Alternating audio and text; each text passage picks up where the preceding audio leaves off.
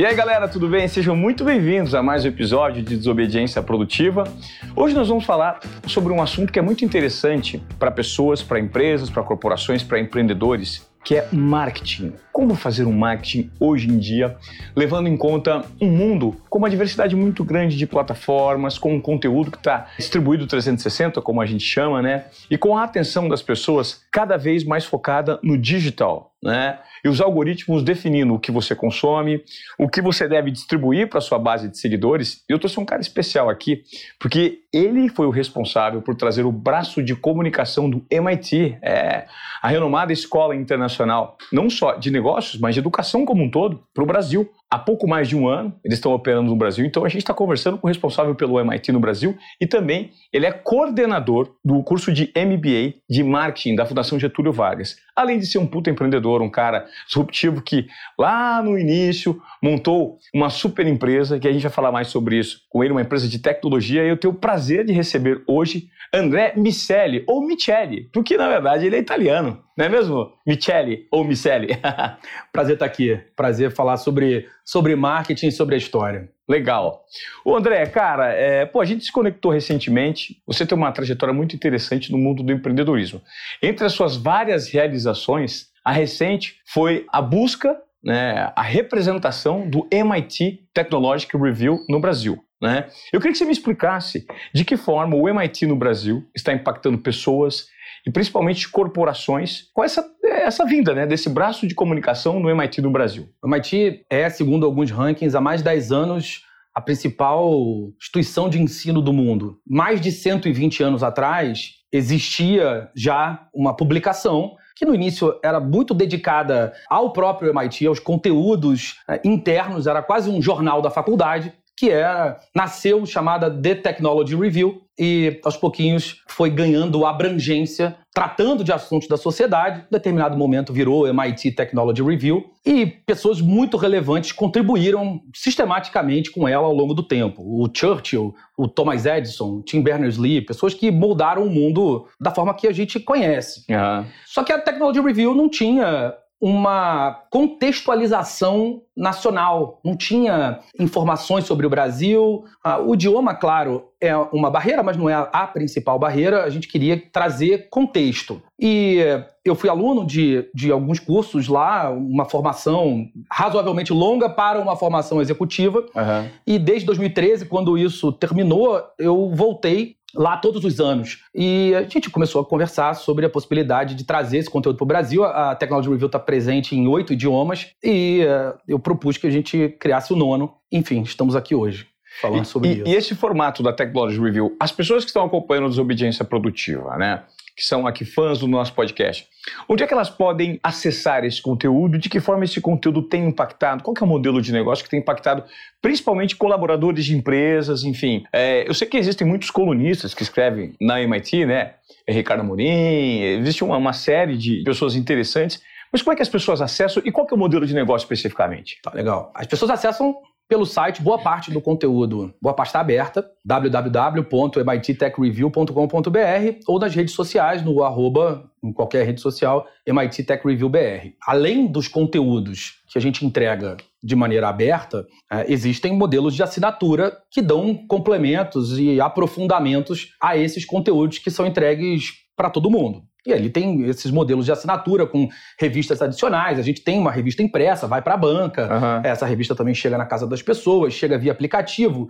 Tem um relatório que a gente chama de What Why Next, onde a gente analisa o que vai acontecer, por que vai acontecer e o que deve acontecer depois. E isso acaba ajudando as pessoas a terem uma visão de futuro de curto prazo. O próximo ano é analisado e a gente Perfeito. analisa essas tendências de mais curto prazo, como eu falei. Tem as breakthrough technologies, que aí a gente olha para o futuro com uma distância maior, com uma lente diferente, as tecnologias que vão mudar a nossa vida na próxima década. Então, são outros conteúdos, outros relatórios que estão associados a essa entrega que, que acabam compondo o nosso modelo de negócios. Respondendo à segunda parte da sua pergunta, parte do nosso modelo de negócio está pautada na assinatura, nessa, nessa é, proposta de valor para o B2C, e parte para as empresas, em marcas que querem ou fazer modelos de geração de leads, tem determinados perfis que elas querem acessar e a gente ajuda essas marcas a se comunicarem com essas pessoas, ou marcas que querem, de alguma maneira, associar o seu nome à tecnologia,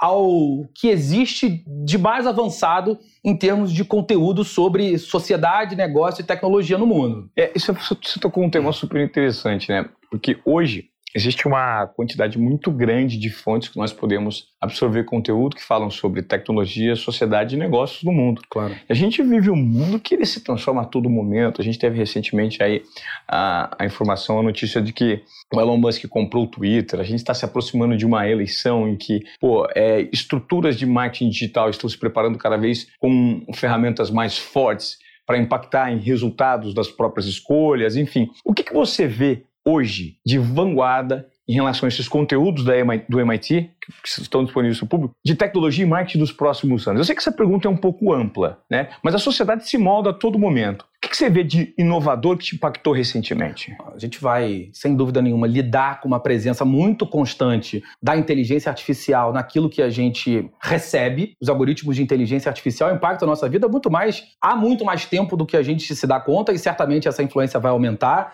Então, quando você entra no site de comércio eletrônico, tem ali uma análise do teu perfil para gente, é, para você receber aquilo que o site te oferece. Quando você entra numa rede social, evidentemente está diretamente ligado a esse mesmo modelo. As redes sociais são capazes de prever de maneira mais precisa do que os seus amigos e parentes mais próximos a sua reação diante de um post depois de 150 reações. À medida que você vai usando, você vai contando para aquela rede social como você é. Você deu um like, você passou um post, você mandou a rede não te oferecer mais nenhum conteúdo parecido com aquele. Depois que você fez isso 150 vezes, se a rede social analisar um post, como você vai se, se comportar diante de um post, ela vai fazer isso de maneira mais precisa do que os seus amigos e parentes mais próximos. E elas fazem isso porque conhecem como a gente vai se comportar, conhecem o que a gente é de fato, não o que a gente diz que é. Conhecem o que prendeu a nossa atenção ao longo do tempo. Esses algoritmos, sem dúvida nenhuma, vão pautar muito do assunto do marketing nos próximos anos. Fora isso, a gente tem metaverso, presença de, de robôs, reconhecimento facial, conteúdo com contexto. Enfim, tem um mundo de coisas, vai mudar muita coisa. É, e essas tecnologias vão estar presentes em todas essas ações. E o curioso é que, poxa, você representa o MIT no Brasil e você também é, é o coordenador do, do MBA de Marketing da Fundação Getúlio Vargas, né? Hoje, o modelo de educação tradicional, por exemplo, um MBA, eu não sei se a gente pode classificar como tradicional. Qual que é o desafio de estar à frente de um cargo desses, né? Para o tempo inteiro fazer a curadoria desse conteúdo para esses alunos levando em conta a quantidade de conteúdo que existe disponível no mundo hoje. É, especialmente quando a gente fala de marketing e negócios digitais. Claro. Tem, tem muita é. coisa. Acho que sim, você pode dizer que esse é um formato um pouco mais tradicional. É, eu tenho uma certa implicância, o curto prazismo. Essa história de MBA em três dias ela é uma falácia. É, não acho que isso é desnecessário, mas não acho que são conteúdos que se substituem. A gente vai viver a vida inteira aprendendo porque as tecnologias vão continuar sendo inseridas na nossa vida sistematicamente. Claro. Então, a formação de longa duração, ela é fundamental, porque ela diz muito sobre a pessoa, a resiliência, a capacidade dela lidar com projetos de longo prazo, capacidade dela ter que entregar trabalho sem ter tanta vontade, de lidar com conteúdo que de repente não é tão aplicável naquele momento, mas que alguém pensou diante de um conjunto de demandas da formação do executivo. Uma forma Isso é sistêmica, é né? De forma claro, sistêmica lógico. mesmo. Né? Olhar o conteúdo de ponta a ponta é, significa que você vai entregar informações que não necessariamente a pessoa vai usar naquele momento, mas ela precisa lidar com, com esse uhum. fato. E, e, muitas vezes essa demanda aparece ao longo da carreira. Então isso é importante, sim, assim como os cursos de três dias, de dois dias, as palestras, os seminários também são fundamentais. Uhum. Essas coisas não se substituem. E a gente tem um desafio que é, hoje em dia, continuar gerando valor dado que esse conteúdo também envelhece muito rápido. Sempre que me perguntam, ah, será que eu vou entrar no MBA e quando eu terminar, será que esse conteúdo não vai estar velho? E o que eu sempre respondo é: não se preocupe, vai estar velho. Alguma parte disso, sem dúvida nenhuma, vai envelhecer ao longo de um ano e meio, dois anos. Mas o que se faz nesse tipo de curso é falar sobre o pensamento daquela disciplina, daquela prática. A gente vai despertar a capacidade do aluno, diante de uma nova tecnologia, conseguir entender de que forma ela vai impactar o negócio dele. No momento em que ela é inserida ou num prazo maior. Esse juízo de valor é fundamental. E um bom executivo de comunicação e de marketing é um cara que consegue fazer isso de maneira que ele aproveite os investimentos da sua empresa da melhor forma possível. Esse é o grande desafio. É, eu, eu acho que o que vocês provocam é justamente é, dar ferramentas para que a formação não seja só no conteúdo que está sendo apresentado, mas sim no pensamento crítico que as pessoas precisam ter para estruturar aquele conteúdo. Né? É, fora o networking, a relação que, é, que, é, que acaba sendo estabelecida com os colegas de turma, com os professores, tem muita coisa legal que é maior do que o conteúdo apenas de sala de aula. Uhum. E o que, que, você percebe que hoje é a maior demanda dos alunos? O que, que os alunos querem entender de marketing hoje? Porque o marketing é, acabou sendo uma palavra muito ampla Sim. quando aplicável, principalmente no mundo digital o marketing digital, o marketing pessoal. Como é que funciona? Qual que é a demanda do marketing e para que caminho a gente está seguindo? Se a gente olhar para a história do marketing, é. vai parar lá no Philip Kotler, uhum. a gente vai falar de preço, produto, prazo e promoção. A diferença é que esses quatro P's que guiaram as ações de marketing durante muito tempo ganharam conotações diferentes. A gente não tem mais é, uma praça, a gente tem um ambiente que é digital, que em tese é o mundo inteiro. É, o preço muda porque você vai gerando modelos de assinatura, gerando valor de maneira diferente para as pessoas. É, e a tecnologia é um agente fundamental dessa mudança. Então, a maior demanda dos alunos acaba sendo na aplicação da tecnologia dentro desse contexto. Precisa entender de que maneira o profissional de marketing dialoga com as áreas internas da empresa para que ele saiba pedir TI, comprar TI. Isso é fundamental. E, evidentemente, os números, analytics, as análises preditivas, usar ferramentas que, de alguma forma, é, embasem essa tomada de decisão de uma maneira diferente da qual o marketing está acostumado, que estava muito ligada ao feeling, ao julgamento, ao juízo de valor desses executivos, à criatividade. Hoje a gente tem uma forma diferente de criar que é pautada nos números. Então, essa também é uma demanda constante. A gente não vive mais uma sociedade digital, né? A gente vive uma sociedade analítica, né? Porque os dados do digital são colocados numa outra caixa e você saber depurar isso é a grande estratégia que vem. Como se transformar em mais analítico? Você acredita que hoje o profissional tem dificuldade de se inserir nesse mundo digital, esse mundo um pouco mais analítico? Por conta do quê? O Brasil lida com uma formação matemática muito falha na base. Ah. Então a gente cresce meio que rechaçando a ideia do conteúdo numérico, a ideia da prática analítica. E isso vai repercutindo ao longo das carreiras e o marketing que tradicionalmente atrai o profissional mais ligado à criatividade, que na história estava descolada, descolada dessa prática, é, traz uma dificuldade adicional. Entendi. Então a gente vai precisar mudar a nossa base, vai precisar ensinar matemática para as crianças, para que o raciocínio lógico seja, seja desenvolvido. A, a, o ensino de programação nas escolas e na infância, esse é um, um ponto que é muito discutido, e aí você sempre lida com aquelas objeções do tipo, ah, mas eu não vou ser programador, mas você não precisa ser programador. Você, ao treinar um raciocínio estruturado, a capacidade da tua cabeça pensar como um algoritmo, depois que você treinou isso, você não precisa programar, mas você vai tomar decisões de maneira diferente. E isso é muito importante para o mundo que se apresenta. Sim, é muito importante. É muito louco porque as pessoas, esse número, essa palavra que assusta muitas pessoas aqui. Nos... Aliás, você que está nos acompanhando aqui, Desobediência Produtiva, deixa eu fazer uma pergunta. Você sabe necessariamente o que é um algoritmo? Que é uma palavra tão recorrente hoje em dia, né? Então eu, eu queria, inclusive, vou perguntar para o André qual é a explicação. Eu tenho uma explicação muito simplificada, muito simplista aqui do que é o algoritmo. O algoritmo nada mais é do que uma receita. É um processo que você monta plano A, B, é, o processo montado no, no, passo A, passo B, passo C, e que te entrega um produto final. É basicamente isso, né? E de que forma hoje as pessoas podem entender essa palavrinha chamada algoritmo, André? A sua explicação é perfeita. A, a ah. receita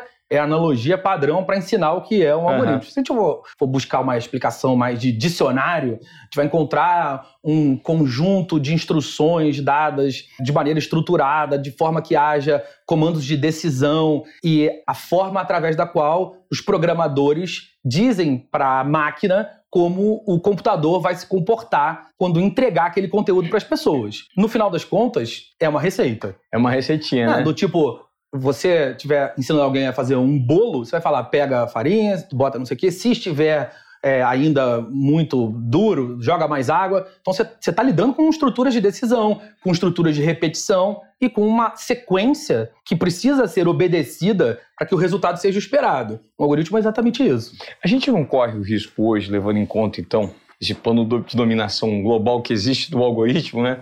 Porque todas, todas as redes sociais, todas as empresas de distribuição de conteúdo, elas têm os próprios interesses. É o que a gente estava discutindo previamente aqui, né? Sempre foi assim. Claro. Quem distribui a comunicação no mundo normalmente é o dono de uma empresa que tem seus próprios interesses. Então, como hoje você acredita que pode ser um formato para que as pessoas não fiquem reféns só daquilo que as redes digitais entregam para elas? Então, pô, por exemplo, o meu Instagram, se eu abrir aqui, ele vai me entregar só os conteúdos que eu estou habituado claro. a consumir, né? Então, eu, como todas as outras pessoas no globo, corremos o risco, no globo terrestre, corremos o risco de receber conteúdos nichados. Por quê? Porque quem define sou eu mesmo, de acordo com o meu feedback para essa rede social e eles me entregam aquele conteúdo. Como é que eu faço para furar a bolha e ter uma curadoria de conteúdo, ou seja, uma seleção de conteúdos que podem agregar mais e eu não ser refém desse algoritmo? Você, uma dada medida, uma dada instância, vai ser refém de um algoritmo. Sim. O que você consegue fazer é manipular esse algoritmo, sabendo como ele se comporta, buscando ativamente conteúdos que você não receberia naturalmente. Isso é fundamental. Existe inclusive um projeto muito legal do MIT chamado é. Bubble Flip, que a ideia é flipar, te apresentar justamente aquele conteúdo que você não receberia normalmente. É o algoritmo vezes menos um. E isso pode ser feito de alguma maneira, pode ser pelo menos simulado, com você furando a sua própria bolha, você interagindo com pessoas que você não iria interagir, com você curtindo posts que de repente você nem curte tanto, mas que vão ajudar a dar uma amplitude maior para o conteúdo que você vai receber desse algoritmo. O que o algoritmo quer, que as redes sociais querem, é que você fique ali muito tempo. Quanto mais tempo você ficar ali, mais atenção você vai entregar para aquele ambiente, mais anúncio ele vai vender. Porque ele vai, sabendo quem você é, escolher alguma marca que quer conversar com alguém como você e te apresentar aquele conteúdo. conteúdo. Na medida que os atritos são eliminados, quanto menos ele te desagradar, mais tempo você vai ficando, sem nem ter noção de que está perdendo esse tempo, todo é. ali. E ali você pode fazer isso ativamente buscando conteúdos diferentes. Acho que essa é uma forma extremamente saudável de minimizar o tamanho daquela manipulação, né? expandir a nossa própria bolha. Legal. Aqui no, no Desobediência Produtiva, André, a gente sempre tenta trazer provocações e insights para o nosso público, para a galera que está descontente com a rotina, seja ele como empreendedor, seja ele dentro de uma companhia, como gestor de uma companhia. São pessoas que querem disruptar com o atual mercado, mas não sabem como dar o primeiro passo. É, ou falta um pouquinho de intuição ali, que não sabe de fato o que quer, falta um pouquinho de confiança em si mesmo, não tem coragem para apostar em outras ideias. E o mundo hoje propõe várias ferramentas para quem quer se reinventar. A principal deles é a inovação, a inovação de si próprio, né? Aprender a aprender novas competências. Como é que hoje você, como o responsável, o coordenador de um MBA de marketing, qual é a sugestão que você daria para as pessoas que querem se reinventar, levando em conta essa quantidade enorme de conteúdo que tem no mundo, né? Como fazer essa curadoria de conteúdo? Como dar o primeiro passo em relação a isso? Gastando o mínimo possível em relação à parte financeira, claro. mas ao mesmo tempo tentando se associar a conceitos que são facilmente colocados em prática. Qual que é o insight que normalmente você dá, as provocações que você gera lá no MBA da Fundação Getúlio Vargas? É, conteúdo e contexto formam o binômio desse processo. Você precisa buscar conteúdo relevante para o ambiente onde você quer atuar e que tenha contexto. Não adianta buscar um baita conteúdo relevante que seja que tenha sido criado e escrito para funcionar na Noruega, porque é e, e você querer atuar aqui no Brasil porque essas premissas não são as mesmas, não vai funcionar. Uhum. Então, buscar conteúdo relevante e entender de que forma esse conteúdo pode ser contextualizado, isso é fundamental. E aí, as grandes universidades, elas entregam muita coisa. Harvard entrega muita coisa, MIT entrega muita coisa, Stanford, Cambridge, Oxford, tem muitas publicações e áreas abertas dentro dos seus ambientes que, que são muito legais. Você curtir no Instagram as páginas dessas universidades, as principais publicações de negócio e tecnologia do mundo, inevitavelmente você já tem ali algumas pílulas que vão te ajudar a dar os primeiros passos. Evidentemente, isso não esgota o assunto Sim. e vai depender de você, da profundidade do mergulho que você quer dar, mas já dá para você abrir a cabeça e buscar novos caminhos. Legal. A gente estava falando sobre esse mundo hoje dominado pelos algoritmos, né? E pelas marcas, enfim, pelos donos desses novos formatos de comunicação que existem, que são as redes sociais. Eu trouxe aqui recentemente, antes da gente começar nosso bate-papo, uma coluna que eu achei muito interessante do Ronaldo Lemos. O Ronaldo Lemos já esteve presente aqui nos Obediência Produtiva, é um dos, um dos grandes líderes da, da LGPD no Brasil, né? Um cara muito, muito, muito engajado com tecnologia, com futurismo, com tudo que acontece na sociedade como um todo. E o Ronaldo escreveu algo super interessante, dizendo que hoje, se as pessoas e marcas pensam que o grande ouro do conteúdo, principalmente das redes digitais, está ali em cima, no conteúdo apresentado propriamente em si, não está. Ele está nos comentários, nas reverberações, nos debates que são gerados ali por um grupo coordenado de pessoas. E ele exemplificou que hoje, quem tem mais dinheiro e força de comunidade associada à força computacional consegue agir em bando e fazer ações como se fossem a voz do povo, entre aspas. Na verdade, são ações coordenadas de comunidades. O exemplo que ele deu foi um exemplo da Anitta, né? Que bateu top 1 mundo Spotify, ou seja, a canção mais ouvida no mundo pelo Spotify, que é a principal plataforma de áudio hoje é, no mundo, a Anitta bateu em primeiro. E a sensação de quem estava ali no Spotify, é, entrou no Spotify no dia, pensou, poxa, é, de fato a Anitta está sendo ouvida no mundo inteiro. Na verdade, a Anitta estava sendo ouvida muito por uma base de fãs no Brasil, que numa ação coordenada conseguiu fazer com que o algoritmo entendesse que de fato aquela música era muito solicitada e ela bateu top 1 do mundo. Outro exemplo que ele deu foi o, o exemplo do, do, Big Brother, né? Que recentemente ganhou. Não necessariamente o cara que ganhou o Big Brother era o mais popular, mas o que tinha maior organização e força computacional para mover a comunidade em direção àquele conceito que ele queria. Pô, se a gente for pensar nisso, existem várias ações que, não, dá, dá para ser coordenadas, inclusive ações para colocar um presidente do poder, tirar um presidente do poder. Como é que você enxerga esse cenário? É, você acredita que, de fato, essa é uma tendência ou seja, quem tiver mais domínio sobre tecnologia, organização de comunidade e mais dinheiro para investir nisso, tem o maior poder de dominação? Tem o maior poder de dominação, não dá para negar isso. É, é, importante e fundamental que se conheça o formato de operação de cada uma dessas redes sociais. É, vai ser interessante se de fato o Elon Musk abrir o código do, do Twitter como ele está prometendo. Né? Se a gente tiver esse código aberto, a gente vai ter uma noção clara de como uma rede social privilegia determinados comportamentos em detrimento de outros. Por exemplo,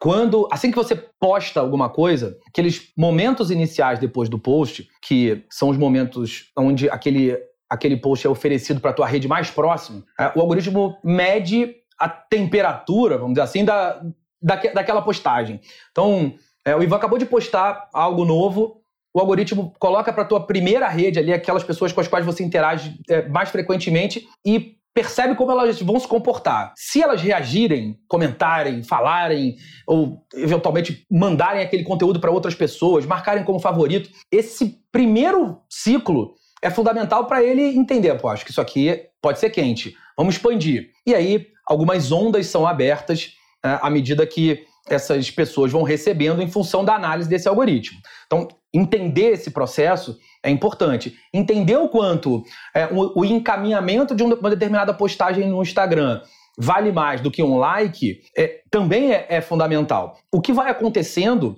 é que, um, com poder financeiro, você mobiliza o offline. Então, você tem uma relação de pessoas que podem efetivamente trabalhar para gerar senso de comunidade e fazer com que essas postagens ganhem espaço. E dois, você pode comprar, você pode impulsionar até onde vai aquela postagem para um determinado público. Você pode falar e através de segmentação que você quer que aquela postagem apareça para pessoas de tantos a tantos anos, uhum. com uma determinada característica, e inevitavelmente isso dá poder para quem pode pagar por isso. É, essa questão. E ações coordenadas de gerenciamento de comunidade também dão muito resultado, né? Sem Quando dúvida. você começa a falar diretamente com a base de fãs.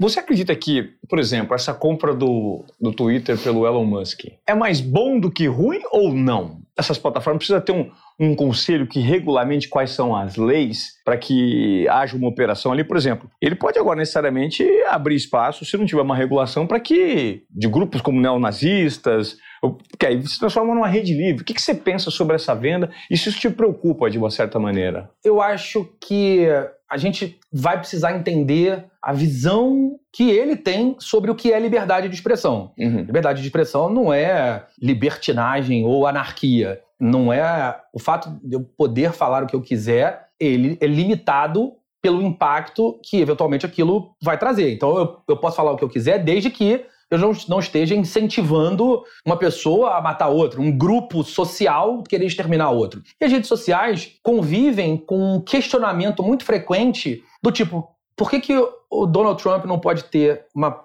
um perfil e a gente encontra perfis do Estado Islâmico ou, a, ou associados ao Hamas que defendem é, o fim do Estado de Israel. Sabe, tem ali uma zona obscura dessa tomada de decisão. Uhum. Uh, e aí, independentemente do que você acha certo, se concorda ou não concorda com. Não, evidentemente, independentemente de julgar o mérito, você não pode concordar que um presidente incentive uma população a invadir um lugar que é uma representação da instituição que aquele país é. Ah, então, se o Donald Trump de fato fez aquilo, se ficar provado que ele fez aquilo, acho que é um julgamento maior do que o da rede social sob critérios que a gente não conhece. Uhum. Então, eu entendo que se existe uma lei no país e essa lei é aplicada à mídia em geral, ela pode ser aplicada às redes sociais. Quem tem que definir isso, quem regula em última instância essa história, é a lei do país. E ali vão existir os instrumentos para que se faça cumprir a lei. Quando a rede social toma as próprias decisões e a gente não tem muito claros os critérios que foram usados nessa tomada de decisão, isso é extremamente perigoso. Se ele comprar e, independentemente da visão que ele tem de mundo, ele mantiver a ferramenta aberta como ele está prometendo, no mínimo, nós vamos saber os critérios. A que ferramenta... já é mais do que a gente tem hoje. A, a, ferramenta aberta seria o quê? Quais são os. Exatamente quais são o os algoritmos? algoritmos? É. Exatamente. Qual é o programinha lá que funcionou para dizer, não, esse tweet aqui viola as nossas leis, precisa ser removido. Não, essa pessoa aqui violou uma regra central da nossa comunidade, então o perfil vai ser banido. Esse tipo de juízo de valor que a gente não conhece. E aí entram especulações muito grandes a respeito do alinhamento político das pessoas que tomam essa decisão por trás das redes sociais. Uhum. É, e, de novo, sem julgar quem está certo ou quem está errado, o fato é que hoje estamos à mercê de um julgamento que a gente não conhece como é feito. Se forem claras as regras que são utilizadas nesse processo, acho que a sociedade ganha muito. É interessante, porque está tudo explicado ali. O, o, o, que levou a esse comentário ser banido, o que levou esse a ter uma projeção enorme. E agora, do ponto de vista da produção de conteúdo, muita gente aqui nos Obediência Produtiva tem muita dificuldade para colocar planos em prática, principalmente do ponto de vista de estratégia de marketing. O cara, de repente, um bom negócio, mas ele não sabe como fazer a migração disso para o digital. Hoje o mundo sofre muito ainda com esse posicionamento. Existem muitos empreendedores e muitas companhias que não conseguem tangibilizar o próprio negócio por conta dessa migração do digital. Existem duas dificuldades bem significativas nesse processo. A primeira é a de se dar conta da importância do digital. A gente vai ver essa discussão agora voltar com muita intensidade quando a gente vai falando sobre metaverso. Uhum. É um tema, Web3 em geral, é um, é um tema que vai permear as discussões sobre negócios nos próximos anos e a gente ainda está vendo muita gente avaliando se isso faz sentido ou não. Então, por muito tempo a gente lida com uma resistência cultural. A velha história de que ganhamos dinheiro fa sem fazer isso até aqui, por que precisamos fazer isso a partir de agora? Especialmente empresas familiares que são bem-sucedidas sofrem com uma resistência cultural muito grande. Esse é um ponto. O segundo ponto é conseguir fazer, saber fazer. A ideia por si só, ela vale muito pouco. A ideia vale muito quando ela é acompanhada da tua capacidade de execução. Uhum. E aí não tem jeito, tem que treinar, tem que contratar gente que saiba, tem que ter o um profissional que seja é, capacitado a lidar com a tecnologia e o marketing ao mesmo tempo, tem que saber a importância da TI nesse contexto que se apresentou. Não tem mais como ter uma empresa. Quando a gente fala de uma, de uma sociedade analítica, que eu acho que você coloca muito bem, é, a gente está lidando com empresas que se tornaram empresas de tecnologia, no final das contas. Então, saber entregar tecnologia, o que está diretamente ligado a saber pedir tecnologia, encomendar, falar com TI, é fundamental para qualquer empresa funcionar. Então, tem esses dois conceitos: o conceito cultural, que cria barreiras na adoção, e o conceito técnico, que faz com que empresas que já estão sensíveis à ideia não consigam implementá-la. André, hoje eu peguei um dado super interessante de um post que eu vi recentemente do Zé Cláudio Securato, que é o líder da escola Sampo aqui no Brasil. Ele explicou que 50% da população do mundo precisa se capacitar daquilo que chamam de competências do amanhã. Né? Competências do amanhã são aquelas competências que exigem que exista uma grande interação social. Ou seja, eu não posso substituir, por exemplo, a gravação de um podcast como nós estamos fazendo aqui por uma máquina, né? Porque existe um grande nível de interação social. Mas é, tarefas que exigem baixa interação social, elas necessariamente vão ser ocupadas por máquinas. E o dado interessante que ele trouxe, inclusive sobre esses dados são do Fórum Econômico Mundial, um terço dos trabalhos até 2020, hoje, já são feitos por máquinas. Os trabalhos feitos por humanos já são feitos por máquinas. E segundo esse dado do Fórum Econômico Mundial, em 2025, metade dos trabalhos executados hoje na sociedade serão automatizados e, as outras, e a outra metade vai ser executada por humanos, né? Ou seja, trabalhos repetitivos de baixa interação social vão ser executados por máquinas. E hoje a gente vive uma crise não só de empregabilidade, mas também de ansiedade justamente por conta desses dados. Puxa, então eu vou perder meu emprego. Sim, você eventualmente, que se não se reinventar na sua profissão e na sua vida pessoal, vai chegar um momento que você não vai conseguir se colocar no mercado, porque sua profissão vai deixar de gerar valor para o ambiente que você está, vai deixar de te dar um retorno financeiro, se você não aprender a aprender novas competências. Eu queria que você me falasse sobre essa dificuldade hoje das pessoas aprenderem a aprender novas competências, né? Porque o estudo está muito pulverizado. Você é um cara que está à frente do MIT no Brasil, você está à frente da, coordenação do marketing de MBA da GV no Brasil. Qual é a dificuldade que você nota do ponto de vista humano para as pessoas se reinventarem? Tem um, um componente adicional a essa esse balanceamento desses percentuais, quando a gente olha as profissões atuais, imaginar, a gente poder imaginar que 50% a gente vai substituir, os outros 50 vão continuar sendo feitos por humano, a gente tem que botar nessa equação aquelas que ainda vão surgir. E dentre as que vão surgir, a gente também vai ver atribuições feitas por máquinas e feitas por humanos. Então, tem um fator importante nessa história, porque tem muita coisa para aparecer. A questão é, quando parte dessas profissões e atribuições aparecem, a gente acaba tendo um outro problema. Um problema está associado às pessoas não empregáveis e um outro problema, às vagas não preenchíveis. Tem vagas que ficam abertas meses porque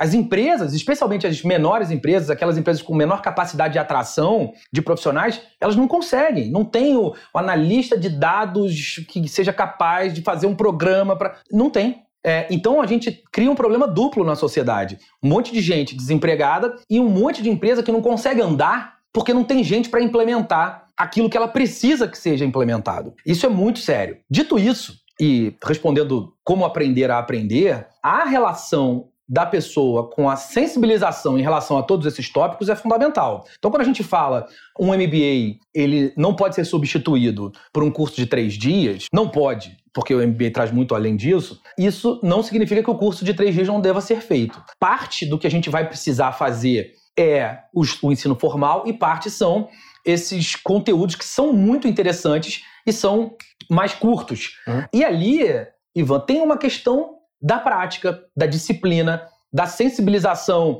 em relação à importância desse processo e a gente vai ter que ficar indo e vindo para a academia formal, para os cursos. Tem muito curso legal, tem muito conteúdo legal é, que você consegue num curto espaço de tempo. Esse processo de retroalimentação, eu vou até lá, busco coisas interessantes, volto, implemento. Daqui a algum tempo eu preciso voltar, porque eu dei um outro passo. É um processo de amadurecimento. E esse lifelong learning, esse processo de aprendizado a vida toda, ele precisa ser desmistificado. A gente vai fazer isso. Ponto. Não tem escolha. Porque a alternativa a fazer isso é ser alijado do mercado de trabalho. Então, se vocês prestarem atenção nessa última frase, é fundamental que vocês coloquem em prática, que o André acabou de trazer para gente. Lifelong learning. Hoje, independentemente da ocupação que você tem, do trabalho que você executa ou da perspectiva que você tem de futuro, você necessariamente precisa se acomodar, se colocar num ambiente de inquietação para que você Aprenda novos. A sociedade está se transformando, gente. Tudo está em transformação. E você precisa ser minimamente curioso para entender qual vai ser a sua projeção em escala pessoal e profissional daqui a um tempo, porque os trabalhos vão se transformar. E você, o que está fazendo hoje em dia? André, eu gostaria muito de agradecer a sua participação, que acho que gerou bastante provocação na galera.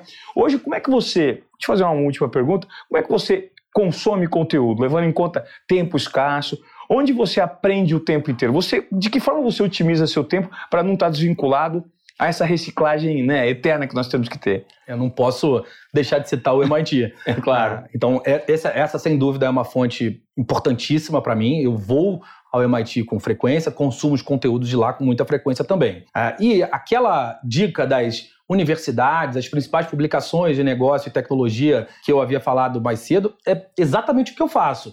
Então, eu tenho ali um conteúdo inicial de menor duração, que eu vou tendo contato com hot topics, Uhum. E, e, eu consumo, em função da academia, é, eu continuo publicando, pesquisando, eu, aí eu consumo muita pesquisa, muito paper, efetivamente. Uhum. É, é, claro que isso tem muito a ver com as atribuições de cada um, mas acho que quando você abre esse leque e se força a lidar com conteúdos que não necessariamente são aqueles que você consumiria normalmente, você está fazendo uma grande ação por si mesmo. É uma grande ação por si mesmo. E para terminar, para não deixar é, de falar sobre algo que eu prometi lá no começo, o André também é um empreendedor. Né? O André, é, ele está à frente da Infobase. Eu queria que você falasse rapidamente da Infobase e dessa jornada de... Com tudo isso, você ainda tem uma empresa ali que funciona com vários colaboradores. Eu queria que você me falasse um pouquinho disso. É, a Infobase, na, é, na, verdade, é a motivação de tudo isso. Uhum. Ah, eu acabei entrando e saindo muito cedo da faculdade, abri uma empresa com programadores, efetivamente. E naquele momento, ser muito jovem, precisei buscar a educação formal ali para corroborar algumas ideias. E hoje a Infobase é uma empresa de quase 600 pessoas, a 13 terceira integradora do Brasil em tamanho. Já fomos os mais eficientes em alguns anos. É um prêmio que eventualmente a gente está ali beliscando. Somos parceiros também premiados de alguns dos principais fabricantes de tecnologia do mundo. E, na prática, ela é o ponto de partida para todas essas outras demandas, para o conteúdo acadêmico que eu vou buscar e para a própria MIT Technology Review. Legal. Bom, vocês ouviram aí o André Micheli, o cara que está à frente do MIT no Brasil. Tá? E eu espero que se esse conteúdo aqui serviu até o momento para você, gerou alguma provocação, algum insight, eu peço encarecidamente que você compartilhe o Desobediência Produtiva, que esse é o propósito aqui do nosso podcast é de gerar aí algum tipo de provocação para você sair da sua zona de acomodação, para você se mexer, para você ter uma performance melhor do ponto de vista profissional, principalmente, do pessoal também. Então eu sou muito grato por sua presença, compartilhe nosso conteúdo. André, mais uma vez, obrigado pela sua presença aqui. Creio que nós vamos fazer coisas incríveis juntas aí, hein? Eu gosto muito do nome Desobediência Produtiva, em primeiro lugar. Parabéns pelo que você tem entregue, acho que é muito útil. E essas provocações são muito importantes, porque é legal que a gente sensibilize as pessoas e legal também que a gente reforce essa ideia de que não tem caminho fácil, não, é, não tem pulo do gato. O pulo do gato, na verdade, é esse: não buscar atalhos. A gente precisa estudar, se capacitar, ler e executar. A execução é um processo fundamental. Parabéns pelo que você tem feito. Imagina, eu que agradeço, valeu pela sua participação, cara. Um abraço, um abraço para todo mundo que nos assistiu até aqui. valeu, galera. Até a próxima, hein?